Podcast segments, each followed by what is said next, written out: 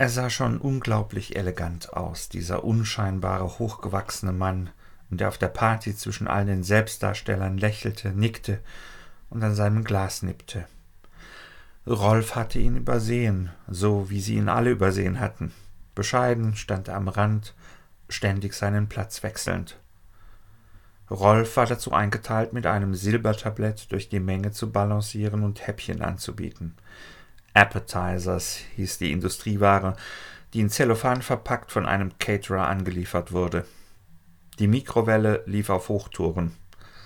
Eine von Schönheitsoperationen zu einer Maske erstarrte Alte im Abendkleid wies ihn barsch an, sich seine Fliege zurechtzurücken und Haltung zu zeigen. Man sei auf einem hochkarätigen Event und nicht auf einer Studentenparty. So war Rolfs Leben bislang. Ambitionen, ein versiffter Wohnwagen ohne Heizung und dürftige Studierversuche, nichts für einen begabten jungen Mann mit verborgenen Talenten. Alles, was er brauchte, war eine Chance. Ein Steigbügel, der ihn nach oben beförderte, damit er das Pferd reiten konnte. Das und die gütige Mithilfe der Pharmaindustrie, die sein Leben erträglich machte, bis ihn das Schicksal nach vorn spülte, nach vorn, in die ersten Ränge, wo man Koks aus Silberlöffelchen schnupfte, nachdem man die Tablettenliga für immer hinter sich gelassen hatte. Natürlich. So würde es über kurz oder lang kommen. Davon war Rolf überzeugt und kramte nach einem Stimmungsaufheller. Dass er seinen Bart hatte scheren müssen, um den Kellnerjob zu ergattern, hatte ihn heruntergezogen. Seine Freunde in den bunten Farben mit ihren vielfältigen chemischen Möglichkeiten halfen ihm, mit dieser Demütigung fertig zu werden. Nach der dritten Tablette konnte er schon wieder kichern.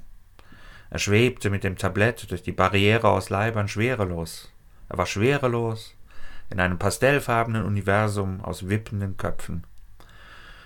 Zu viel Spucke für einen Mund, eine erstaunliche Menge Spucke, die über das Kinn rinnen wollte, obwohl Rolf schluckte. Das Problem war, dass er beim Schlucken grinste und seine Zunge ein Eigenleben führte, wie ein sich windendes Reptil, dazu die vollgepisste Hose, das passte. Die faltenlose Alte mit der hinter die Ohren getackerten Haut sah zu ihm herüber und winkte. Ein bösartiges Winken mit entnervt nach oben verdrehten Augen. Rolf kicherte und verschluckte sich. Speichel tropfte auf den Boden. Oh, vielleicht eine Tablette zu viel. Der Kellner mit dem gegelten Haar desertierte von seinem Silbertablett. Er hatte ein Handtuch um seine Hüften drapiert. Sein Oberkörper hüpfte, als kämpfe er mit einem Schluck auf. Lounge Music mischte sich mit gedämpften Gesprächen. Jemand bat um Aufmerksamkeit für eine Rede. Es war eher früher als später für Rolf. Er hatte selbst nicht damit gerechnet. Kichernd und geifernd stand er vor den Toiletten und versuchte einen brauchbaren Gedanken zu finden, der ihm verraten konnte, was er mit seiner vollgepissten Hose machen sollte. Darauf geschissen, sagte der nächste Gedanke, der sich vor ihm aufblähte. Richtig, drauf geschissen, das passte wieder. Passte genau. Ein brauner, herrlich destruktiver, spießerresistenter Gedanke, total frei und losgelöst. Ein echter Tabuverscheucher. Rolf kicherte und spuckte auf einen Seidenläufer, der jetzt eine rotzglänzende Spur trug, der in Umrisse an Indien erinnerte. Das war ein Zeichen, dachte Rolf und beugte sich interessiert nach vorn. Indien? Er berührte den Spuckefleck und dehnte ihn vorsichtig mit dem Zeigefinger aus. Oder Afrika? Südamerika? Ein weiterer Speichelfaden tropfte neben den Fleck und veränderte sein Erscheinungsbild völlig. Was jetzt? Rolf kicherte. Zufällig, ganz zufällig nahm Rolf aus den Augenwinkeln die Szene auf dem Seitenbalkon wahr. Der schwarz gekleidete Bubi mit den Managermanieren und der elegante Mann der eine breitbeinig und selbstzufrieden einem pockennarbigen Mond zuprostend, der andere mit abgewandtem Gesicht und einer gleitenden Bewegung. Der Stich mit dem Stilett war sofort tödlich. Einen langen Augenblick stand der Manager hoch aufgerichtet, das Glas erhoben, in dem sich der Mond spiegelte. Dann sackte er vornüber und umarmte die Balkonbrüstung in einer hilflosen Geste. Das Glas zerschellte, gedämpftes Gelächter, Satzfetzen und Musik, dazu der Mond. Eine helle Nacht, wie geschaffen für eine Party. Rolf, Hatte es gesehen. Den langen, glänzenden Gegenstand hatte er gesehen, hatte gesehen, wie er aus dem Mantelärmel des eleganten Mannes herausragte, zubiss und verschwand. Alles eine Bewegung.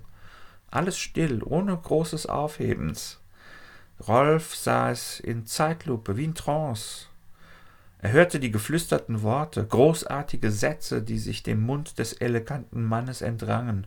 Rolf verkostete jede Silbe. Es war das Verdienst der Tabletten. Sie entschleunigten. Das war gutes Zeug. Geschärfte Wahrnehmung und viel zu viel Spucke, dachte Ralf und kicherte, als er dem Mann mit dem spitzen Gegenstand folgte. Von der Straße aus sah der Balkon surreal aus. Ein toter Kopf, frei schwebend zwischen zwei baumelnden Armen. Rolf orientierte sich nach links. Auch Männer mit vollgepissten Hosen wussten Bescheid. Diese Eleganz, diese Effektivität, diese Kälte. Wunderbar. Rolf war klug genug, das Licht der Vespa nicht anzuschalten. Der Kombi des eleganten Mannes war so unauffällig wie er. Es war eine lange Fahrt durch die Nacht, eine Zickzackfahrt, wie Rolf bemerkte. Prächtig. Rolf kicherte und spuckte gegen den Fahrtwind. Es würde so leicht sein, wie einem Kind die Murmeln wegzunehmen. Oder waren es Kuchen oder Entchen? Rolf kicherte. Prächtig. Das Stilett war ein wunderbares Werkzeug. Rolf hätte sich fast daran geschnitten, als er es aus dem Gewässer holte, in das es der Mann warf. Jetzt war er nass wie eine Katze, aber die Pisse war fortgeschwemmt. Rolf amüsierte sich und hielt sein Beutestück eng an sich gepresst. Egal, sagte er sich.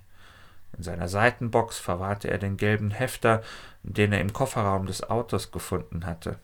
Er war schon immer gut im Öffnen von einfachen Schlössern gewesen, Kinderspiel. Rolf gratulierte sich, gab sich richtig die Hände, linke Hand auf rechte Hand und dann zudrücken. Ein Versprechen unter Männern. Rolf kicherte. Irgendetwas sagte Rolf, dass er sich beeilen musste, als der Mann seinen Wagen von einem dieser anonymen Übernachtungsanlagen parkte. Hinschauen, wegnehmen, zurück zum Teich. Immer noch zu viel Spucke und diese Wachheit, die sich wie Ameisen unter die Haut pflügte. Fotokopieren, im Wasser untertauchen, Kleidung wechseln und zurück. Weg mit dem vollgepissten Kellner und, und her mit dem neuen Leben. Killer, Auftragskiller, Meuchelmörder, Ninja. Ja, das war es.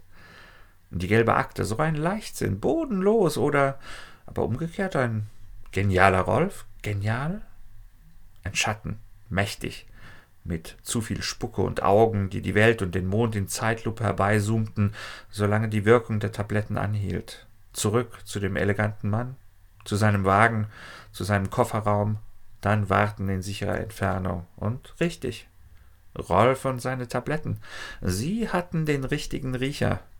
Noch einmal los. Die sumpfige Niederung im Morgengrauen, das Feuer und der lang aufgeschossene, elegante Mann. Ein Profi. Ein Profi, den er in der Tasche hatte. Wachablösung für Profis. Anbackern, ausdrücken, wegwerfen. So handhabten es Profis. Keine Sentimentalitäten, weit aufgerissene Nachtaugen, Tablettengedanken und ein Plan, schwer beladen mit Erwartungen und Sehnsüchten. Nichts konnte schiefgehen. Rolf war auf der Gewinnerstraße. Ruhm winkte, Geld winkte, Macht winkte. Sie alle winkten im schwachen Schein eines Feuerchens im Moor zu viel Spucke und sonst kein Problem weit und breit. Rolf kicherte.